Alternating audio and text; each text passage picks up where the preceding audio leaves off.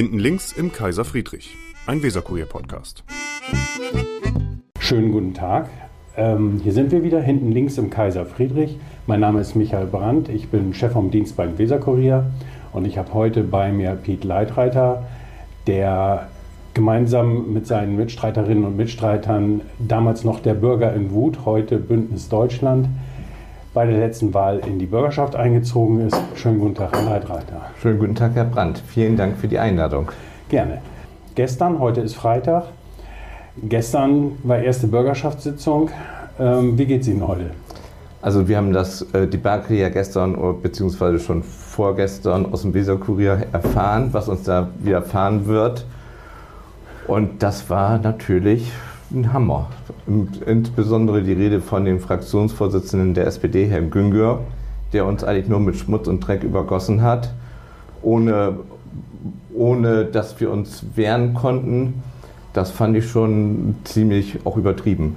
Naja, wehren können Sie sich schon. Es gibt ja ein Rederecht in der Bürgerschaft. Es gibt ein Rederecht, das haben wir ja auch ausgenutzt. Wir haben auch darauf geantwortet.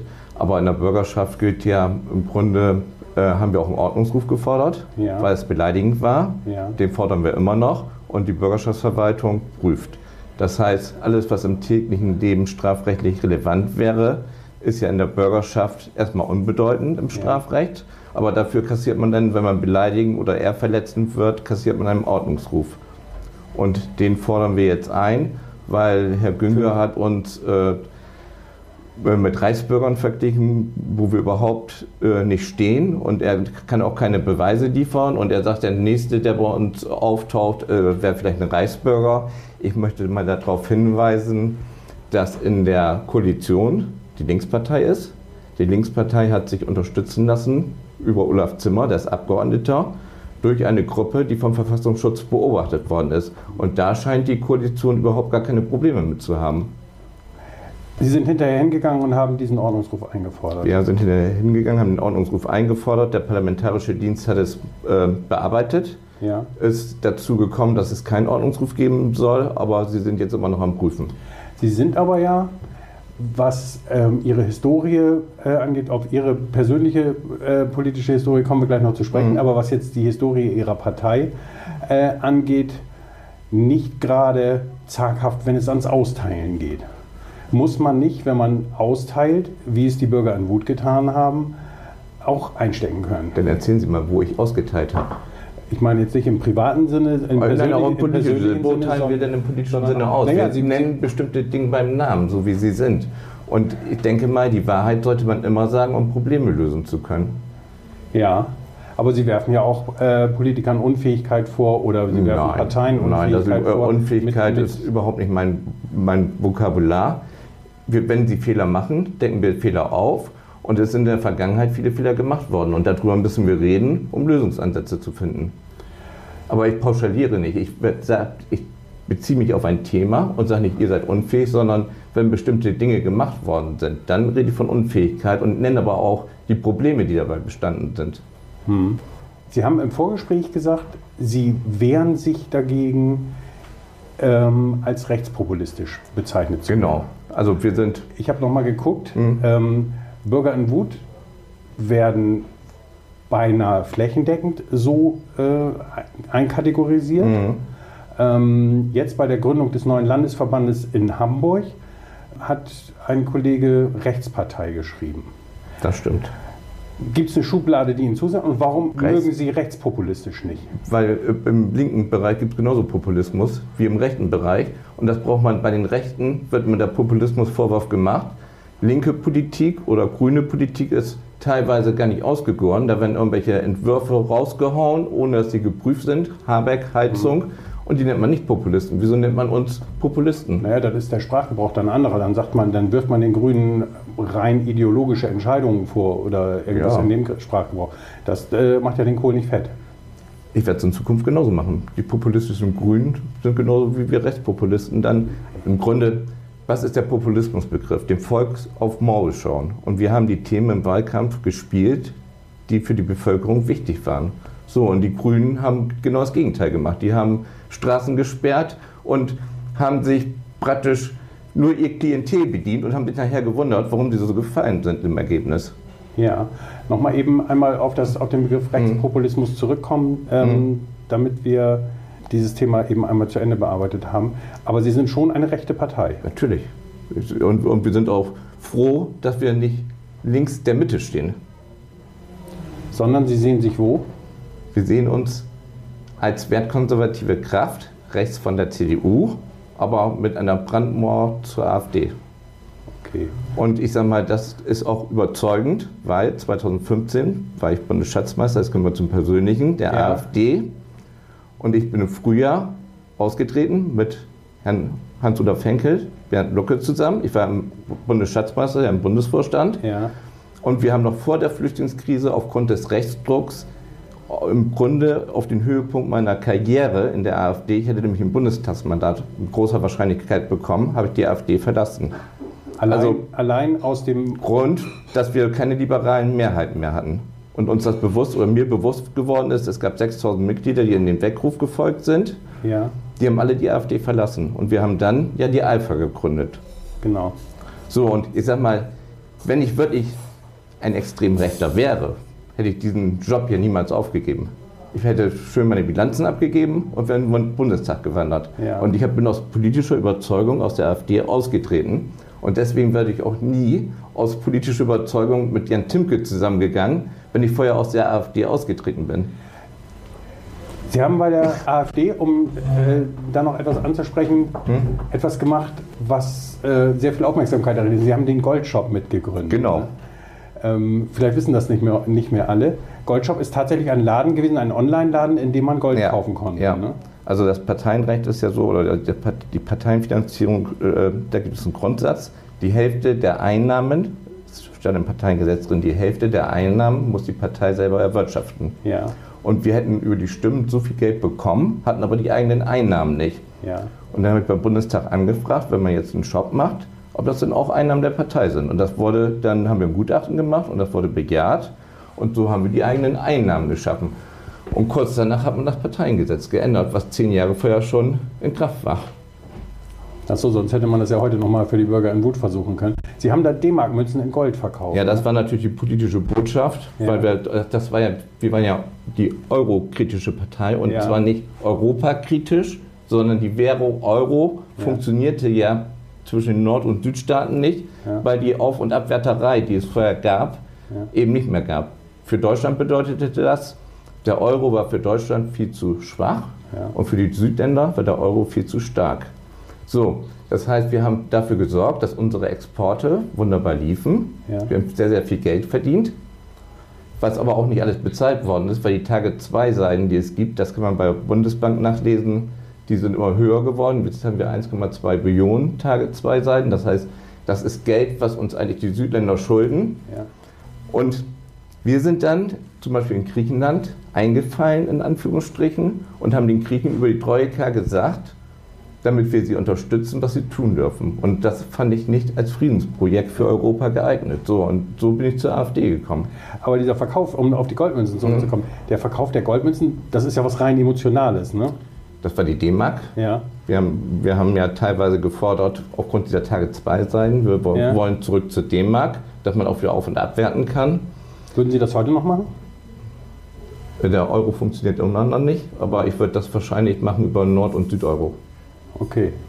Das heißt 2 Euro Währung. 2 Euro Währung. Also der Euro hätte funktioniert, wenn die Konvertibilitätskriterien streng eingehalten worden ja. wären. Ja. Aber das ist nicht passiert. Man hat aus politischen Gründen, was ja so oft passiert in der Welt, ja. hat man zum Beispiel Griechenland den Euro gegeben, aber es war nicht für den Vorteil von Griechenland. Deswegen sind andere Länder, die den Euro nicht eingeführt haben, die haben schon gewusst, warum sie es nicht machen.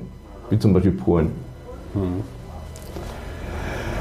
Ähm, ja, politische, also, politische, Karriere hat angefangen bei der AfD, ja. dann Alpha, dann sind sehr viele Kürzel aufgetaucht, die, getaucht, ja. die inzwischen schon lange wieder in Vergessenheit geraten sind. Das zum, stimmt. Zum Teil jedenfalls. Das war die LKR. Ja. Wir haben einen Namensrechtsstreit mit Alpha verloren. Ja. Das war eine Nachlässigkeit bei der Gründung, weil der Name war besetzt, man hätte ihn nicht nehmen dürfen. Äh, wir waren mit der Alpha, waren wir ein, zwei Monate stärker als die AfD. Wir lagen, ich, bei 6 oder 7 Prozent.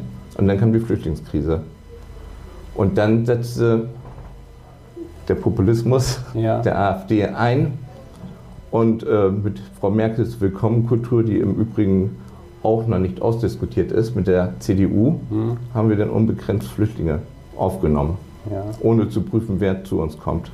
Das hat aber ja auch den Bürgern in Wut gedient, wenn ich da zum Beispiel an ähm, an Blumenthal und Rekum äh, denke, wo es, ähm, wo die Auseinandersetzung um eine Flüchtlingsunterkunft an der Rekumer Straße die Bürger in Wut mhm. im Prinzip erst groß gemacht hat. Das heißt, sie ja, haben sich da voll drauf gesetzt. Das ne? war vor meiner Zeit. Ja. Da war ich noch nicht Mitglied. Und es gab natürlich Akteure, die ich teilweise auch verstehen kann, wenn sie so schwer kriminelle, nicht integrierbare Jugendliche haben und sie leben in einem Wohngebiet und da ist ein offenes Heim, dass die Leute Angst haben. Das ist selbstverständlich. Und auch die Angst der Leute muss man ernst nehmen und darüber muss man öffentlich diskutieren dürfen. Ja. Ähm, wobei das ja immer den Verdacht nahelegt, dass es da um Kirchturmpolitik geht. Ne? Ich möchte, wir haben eine gemeinsame Aufgabe, uns um diese Menschen zu kümmern, nur bitte nicht vor meiner Haustür. Ne? Die Frage ist, sollten die offen untergebracht werden oder was macht man mit denen? Wir haben ja auch jetzt auch gerade in unserem Wahlkampf das Messerstecherplakat, genau. auch mit den Jugendlichen. Genau. Haben wir natürlich das Problem, die werden ja betreut von staatlicher Stelle, ja. aber machen trotzdem immer wieder Blödsinn. Und ich sag mal, und dann muss man eine Güterabwägung praktisch machen und sagen, Freiheit der Jugendlichen gegenüber Unverletzbarkeit vielleicht der Älteren. Das ist eine Güterabwägung und auch diesen politischen Diskurs müssen wir führen. Wir dürfen uns da nicht aus, aus höheren Beweggründen völlig raushalten. Das geht nicht. Und wir müssen zumindest darüber diskutieren, welche Lösungsansätze möglich sind. Glauben Sie, dass mit dieser, mit dieser ähm, Botschaft, Jugendliche wegzuschließen, ähm, Sie im Zweifelsfall auch Wähler abgeschreckt haben? Das Plakat ist ja eher ein also Kann man ja auch als unangenehm Wir müssen ja unterscheiden. Wahlkampf ist ja immer zugespitzt. Wir wollten natürlich Aufmerksamkeit haben. Mhm. Die Aufmerksamkeit haben wir auch bekommen, weil auch im Wahlkampf ziemlich viele Messergeschichten passiert sind. Ähm, die Frage ist, wie kriegt man das in den Griff? So, und ich habe ja eben schon gesagt, dass es gibt eine Interessenabwägung und wenn Sie unser Wahlplakat zu den Jugendkriminalität gesehen haben, das war keiner mit Migrationshintergrund, das war ein mhm. ganz normales Plakat. Das, und mhm. auch genau diese Geschichten sind ja auch im Wahlkampf passiert, wo Mädchen verprügelt worden sind, Jugendgewalt. Das ist schon ein gesellschaftliches Problem. Und ich finde, dieses gesellschaftliche Problem ist schon ganz, ganz früh angefangen. Nämlich in der Zeit, wo man Mann und Frau im Grunde zum Arbeiten geschickt hat, damit die Familie überleben konnte. Das heißt, die Familie mussten, früher war es so, wenn Werftarbeiter, Facharbeiter der konnte mit seinen Einkünften eine Familie ernähren, die hatten ein Auto, ein Reihenhaus und konnten auch noch an die Adria fahren. Mhm. Und dann kam irgendwann Frauen weg von Herd, alle müssen arbeiten und die Kinder sind sich eigentlich selber überlassen worden und wir haben das große Problem, dass der Staat auch das Kinderkriegen überhaupt nicht gefördert hat.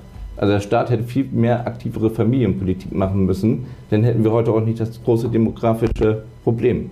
Das heißt, Sie vertreten ein klassisches Familienbild. Der Mann geht zur Arbeit, die Frau bleibt zu Hause und kümmert sich um die nee, Kinder. Nee, nee, also wer zu Hause bleibt, können Sie selber regeln. Okay. Ich finde nur, wenn man Kinder in die Welt setzt, sollte man sich auch zumindest in den ersten Jahren um die Kinder kümmern.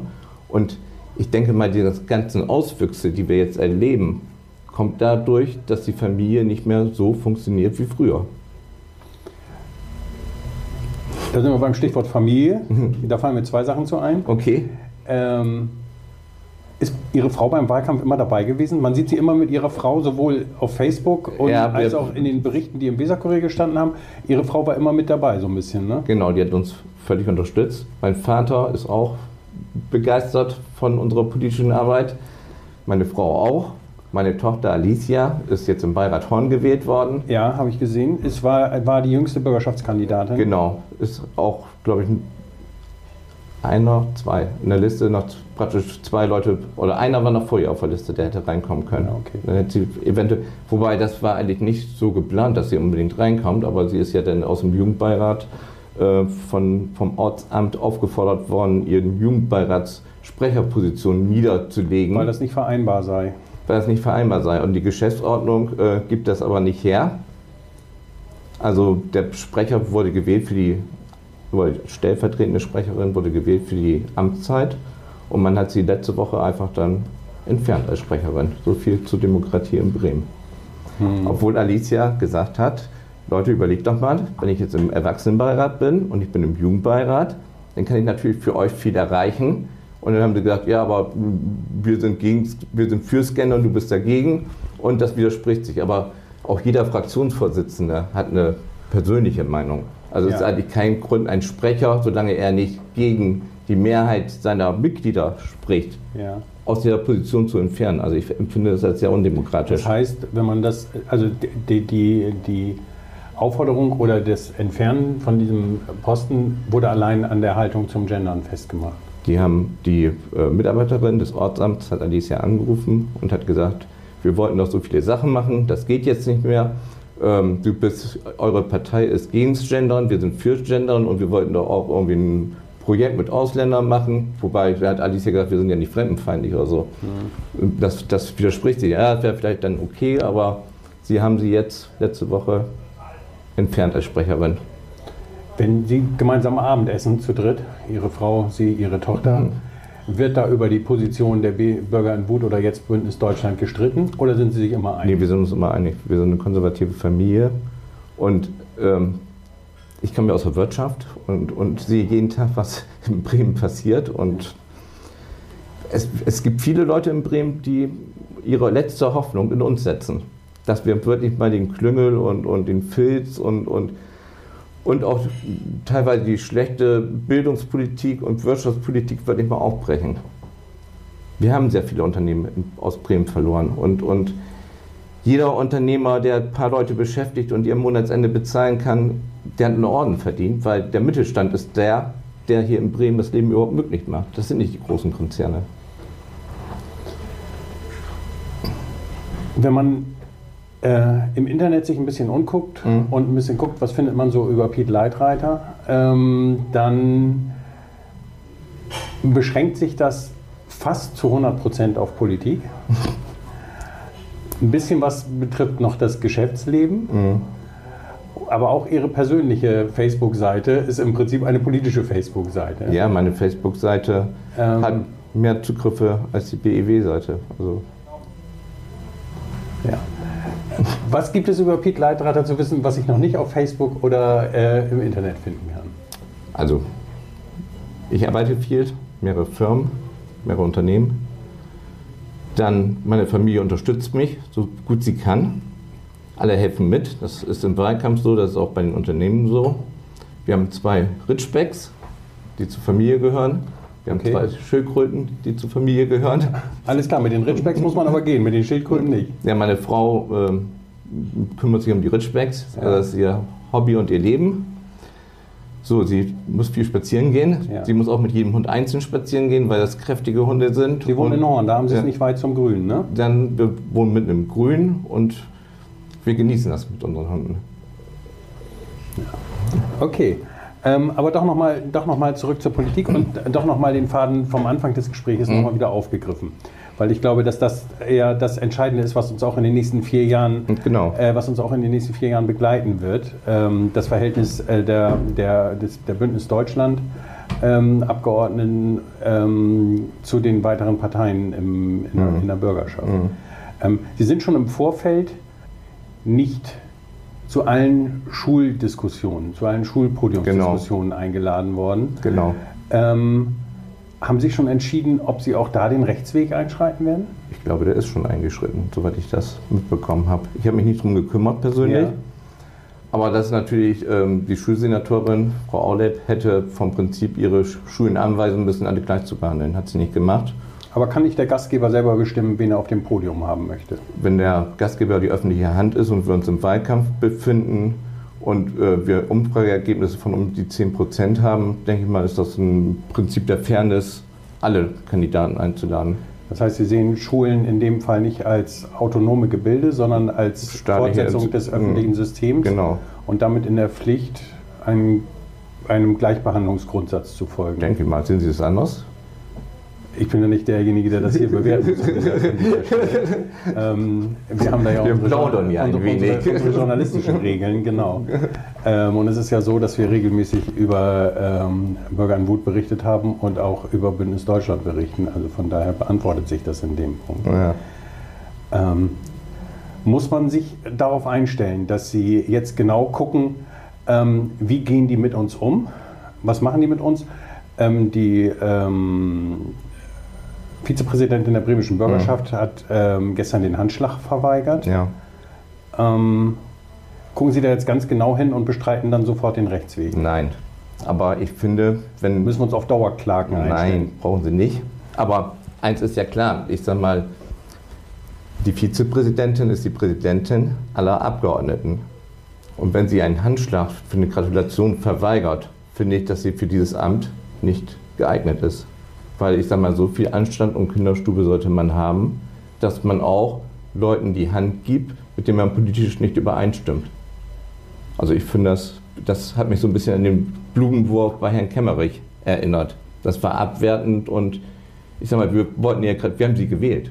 Mhm. Wir haben, es ist ja der demokratische Grundsatz, wenn der Bürger sagt, ihr kommt in die Bürgerschaft und ihr seid jetzt 10 Prozent und ihr habt Anrecht auf ein Vorstandsamt in der Bürgerschaft, dann finde ich das sehr undemokratisch. Jeder Abgeordnete hat zwar das Recht zu wählen oder nicht zu wählen, aber die parlamentarische Praxis ist ja so, und das, daran haben wir uns auch gehalten, dass wir sämtliche Vorschläge mit durchgewählt haben. So, und, und wenn man sich dagegen verwehrt, hat das schon einen bitteren Geschmack, nicht nur für uns, also für uns weniger, sondern für die Wähler, die uns mit diesen Prozenten ausgestattet haben. So, und die Wähler werden das genau beurteilen und wir werden auch unsere Öffentlichkeitsarbeit genau darüber machen. Und dann muss man mal schauen, wie die Wähler in vier Jahren reagieren. Die vergessen das nämlich nicht. Ja, wobei, ähm, glauben Sie, dass äh, im Endeffekt die. Nee, noch eine andere Frage erst. Ähm, schon direkt nach dem Wahlabend. Am Wahlabend war mhm. ja alles Friede, Freude, Eierkuchen zunächst nochmal für Sie. Mhm. Und dann hatte aber ja zum Beispiel die CDU gleich gesagt, dass ähm, Bürger in Wut, Schrägstrich Bündnis Deutschland, für Gespräche nicht in Frage kommt. Nee, das war, die CDU hat, hat ja mit den Grünen angebändelt, ja. weil es Frank immer unheimlich viele Prozente gekostet hat. Er hat ja damals bei Felix Krömer die grüne Farbe rausgezogen mhm. und hat gesagt, das passt. Mhm. Dafür habe ich ihn im Wahlkampf ja auch oft kritisiert mhm. und das hat auch viele Stimmen gekostet. Aber Herr Bobenschulte hat von vornherein gesagt, er würde nur mit den demokratischen Parteien Verhandlungen führen und dazu würde Bürger und Wut nicht dazugehören. Und ich finde, das von einem Bürgermeister uns als undemokratische Partei zu bezeichnen, weil das ist der Umkehrschluss, mhm. finde ich schon sehr bedenklich, weil wir sind demokratisch gewählt und dann steht es eigentlich niemandem anderes zu, vielleicht bis auf den Verfassungsschutz, uns als Undemokraten zu bezeichnen. Also das finde ich schon, ich weiß nicht, was ihn da geritten hat, aber ich fand diese Äußerung fand ich nicht gut. Ja. Zwei, zwei Fragen dazu. Mhm. Könnte es sein, dass Sie mussten ja äh, sich im Wahlkampf schon von einem Kandidaten trennen und auch äh, nach der Wahl dann mhm. noch von einem gewählten Abgeordneten trennen. Das ist der Grund, warum Sie jetzt äh, in Anführungszeichen nur mhm. mit neun Personen in der Bürgerschaft sind, die beide wegen äh, ihrer rechtsextremen Tätigkeiten oder Gesinnungen mhm. Äh, dann für Sie nicht mehr in Frage gekommen sind. Mhm. Ähm, meinen Sie, dass das abgefärbt hat? Ja, was sollen wir tun? Wir sind nicht das LKA, wir haben keine Bilddateien. Den Heiko Werner hat Andrea Röpke äh, aufgrund ihrer Bilddateien, die sie hat, identifiziert. Wir haben ihn gegoogelt, wir haben nichts gefunden. Wir haben uns, nachdem uns das bekannt geworden ist und wir ein Gespräch geführt haben, sofort von ihm getrennt, am gleichen Tag noch. Und Sven Lichtenfeld, der nach der Wahl praktisch aufgeploppt ist, das ist uns zu Ohren gekommen. Wir haben ein Gespräch mit ihm geführt. Er hat ähm, es eingestanden, dass ich glaube, von der Rechten oder so, da Wahlkampfhilfe gab mhm. und wir haben uns auch sofort getrennt. Wir haben ganz klare rote Linien und wer die übertritt, ist draußen. Also mehr können wir nicht machen. Und Was wäre so eine rote Linie? Ja, zum Beispiel, wir haben jetzt Sven Lichtenfeld nicht, weil er irgendwelche Parolen rausgegeben hat, entfernt von unserer Fraktion, sondern alleine, weil er sich der Rechten bedient hat, um unsere Wahlwerbung zu verteilen. Allein das hat schon gereicht. Und Ich sag mal, das ist schon eine ganz, ganz strenge rote Linie, wo wir konsequent auch uns gegen rechts abgrenzen. Mhm. Glauben Sie, dass die Bürger in Wut vereinen auf sich, das jetzt mal als These, einen großen, großen mhm. Anteil an, an Protestwählern. Ähm, glauben Sie, dass äh, die Parteien in der bremischen Bürgerschaft, die jetzt gestern mit Ihnen nicht umgegangen sind, mhm. äh, Ihnen am Ende damit einen Gefallen tun? Wie gesagt, 10% der Wähler und jetzt, wie wir behandelt werden, da machen sich äh, diese Parteien bestimmt keine großen Freunde mit in der Wählerschaft. Also ich habe heute in Facebook viele Statements gesehen, das wären Undemokraten, was ich nicht unbedingt sagen will, weil die gesetzliche Legitimation ist da, Kandidaten nicht zu wählen, aber das äh, Übung der Bürgerschaft oder Praxis im Parlament, dass wenn man Anrecht auf einen Kandidaten hat, dass der auch gewählt wird. Das wurde jetzt mit der AfD im Bundestag so gemacht. Und jetzt kommt eine neue Partei und man macht es wieder. Und die Frage ist, will man es immer wieder machen? Nur weil, weil, weil, weil man vielleicht nicht die linke Doktrin äh, selbst äh, ja, für sich nimmt, schließe ich immer wieder neue Parteien aus. Das kann man auf Dauer nicht machen. Aber, aber, sagen, mit ihnen möchten wir nichts zu tun haben, dürfen sie ja. Natürlich dürfen sie. Das ist ja aber nochmal, der Wähler hat uns so stark gemacht. Hm. Wir haben ein Anrecht auf dieses Amt. Und im Grunde wird das Votum der Wähler jetzt von der Koalition und auch von der FDP nicht akzeptiert. Hm. Befürchten Sie, dass sich das fortsetzt? Das wird sich. Es gibt ja Gremien, die nach Proporz äh, besetzt werden. Genau, wir werden keine Sprecherposition bekommen. Wir werden in der Deputation auch keine Sprecherposition bekommen, weil die werden alle gewählt. Wir haben ja noch einen Änderungsantrag zur GO gestellt, dass die auch gesetzt werden wie die Ausschussmitglieder. Aber den hat man ja abgelehnt.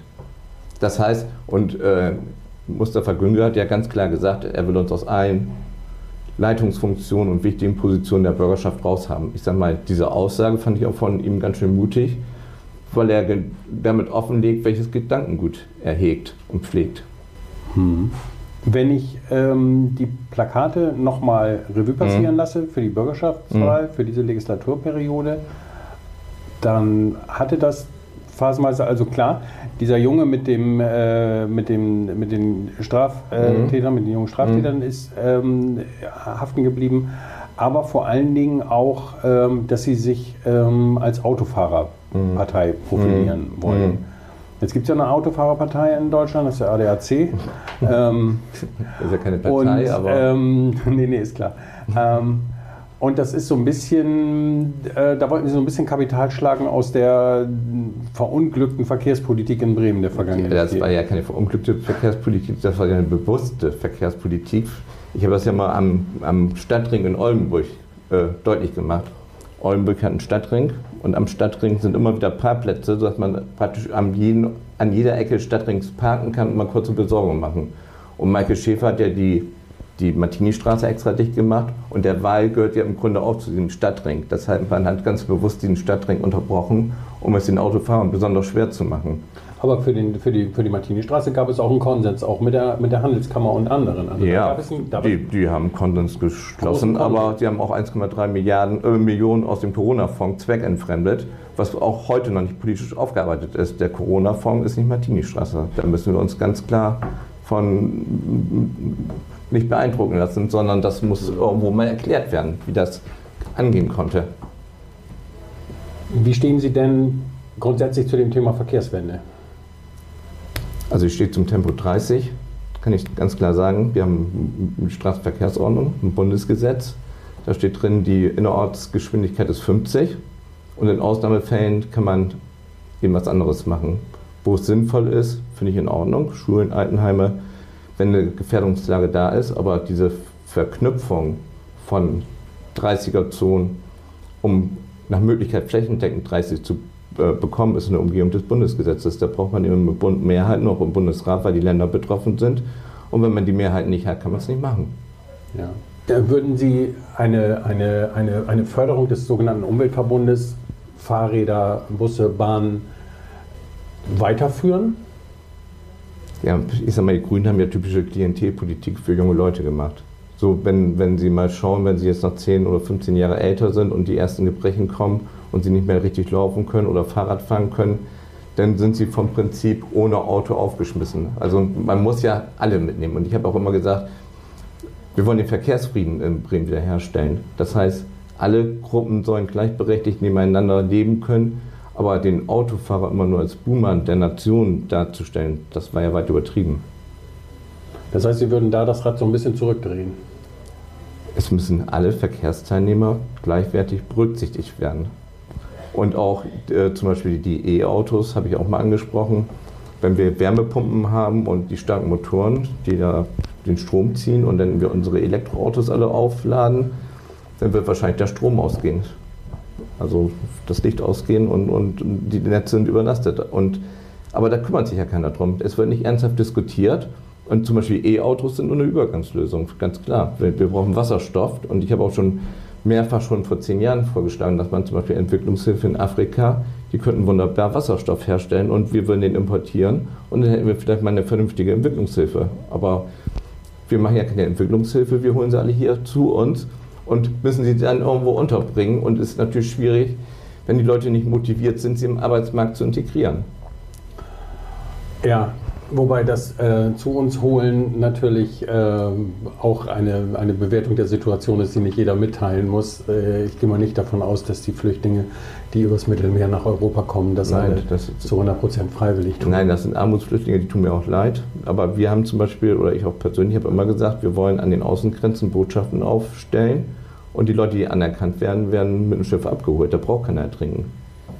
Naja, aber dann gibt es die Gefangene, die, die äh, Flüchtlingslager in, an den Außengrenzen und auch da sind ja die Zustände nicht so, dass man. Aber wenn sich das rumspricht, dass keiner mehr über das Mittelmeer kommt, der nicht äh, asylberechtigt ist, mhm. dann wird auch keiner mehr kommen. Ich sage mal, wir liefern natürlich auch mal Anreize. Wir müssen, müssen ja auch, auch die Pässe, wenn die Pässe nicht da sind, wenn wir jetzt sagen würden, okay, wir können nicht abschieben, weil die Pässe nicht da sind. Aber wenn ein politischer Wille da ist, dass die Pässe da sind, dann kann ich ja auch sagen, Leute, die einen Pass haben, kriegen Geldleistungen und Leute, die keinen Pass haben, kriegen Sachleistungen. Meinen Sie, wie viele Pässe auf einmal da sind? Hm. Okay. Also wenn politischer Wille da ist, kann man sich auch natürlich viele Sachen überlegen. Nur wenn der Wille nicht da ist, dann geht es immer so weiter. Und wir Bürger im Wut und auch Bündnis Deutschland stehen zu allen Asylgesetzen und Flüchtlingsabkommen, die es gibt. Da werden Sie nicht von uns ein böses Wort hören und sagen, ähm, das wollen wir nicht. Also die Gesetze, die da sind, sind gut und die sollten auch angewendet werden. Und Einwanderungspolitik ist ja eine aktive Sache. Wenn wir Krankenschwestern brauchen, dann sollen wir Krankenschwestern einwandern lassen. So, und das kann man ja auch aktiv, kanadische Modell als Stichwort, kann man aktiv ja. betreiben, wenn der Wille da ist. Was natürlich eine Perspektive ist, die ähm, auf, auf, die deutsche Gesellschaft bezogen äh, gesehen eine Bedarfsperspektive ist, die sich nicht an den Lebensumständen der Menschen vor Ort orientiert, sondern an unseren wirtschaftlichen Bedürfnissen. Ja, aber wir müssen doch überlegen. Es gibt einmal gibt es Entwicklungshilfe, da kann man ganz viel Geld ausgeben, und es gibt Einwanderung. Und wir können nicht alles vermischen. Wenn wir helfen wollen, müssen wir Entwicklungshilfe, was ich vorhin gesagt habe, zum Beispiel Afrika, grünen Wasserstoff produzieren, damit eine Lebensgrundlage und dass sie Geld verdienen können, schaffen. Das ist Entwicklungshilfe. Und Einwanderung und Asyl sind natürlich auch wieder zwei verschiedene Dinge. Es wird ja alles in einen Topf geschmissen und es wird auch nicht differenziert. Was, was man um. Man sagt uns immer, ihr Populisten, ihr differenziert nicht. Aber genau die andere Seite schmeißt alles in einen Topf. Wir müssen uns genau die Felder angucken und müssen genau auch beschreiben und auch sagen, wie löst man die Probleme. Zum Beispiel bei uns im Steuerbüro muss ich jeden Tag Probleme lösen und, und bei den Grünen bin ich ein Populist wie, wie kann das sein? Also ich sage mal, ich komme aus der Wirtschaft, löse den ganzen Tag Probleme, ziehe in die Bürgerschaft und werde zum Populisten und habe nur einfache Lösungen. Ich glaube, verstehe die Welt nicht. Freuen Sie sich auf die nächsten vier Jahre? Ja. Warum? Weil wir Lösungen finden werden. Und wir werden diese Lösung vorschlagen und dann können wir über die Lösung diskutieren und dann werden wir sehen, dass einige nur ideologisierte Politik machen, die in, ihren, in ihr Weltbild äh, passen. Und genau das werden wir aufdecken. Alles klar. Vielen Dank, Herr Leitreiter. Vielen ja. Dank für das Gespräch. Danke auch. Das war Hinten links im Kaiser Friedrich, ein Weserkurier-Podcast.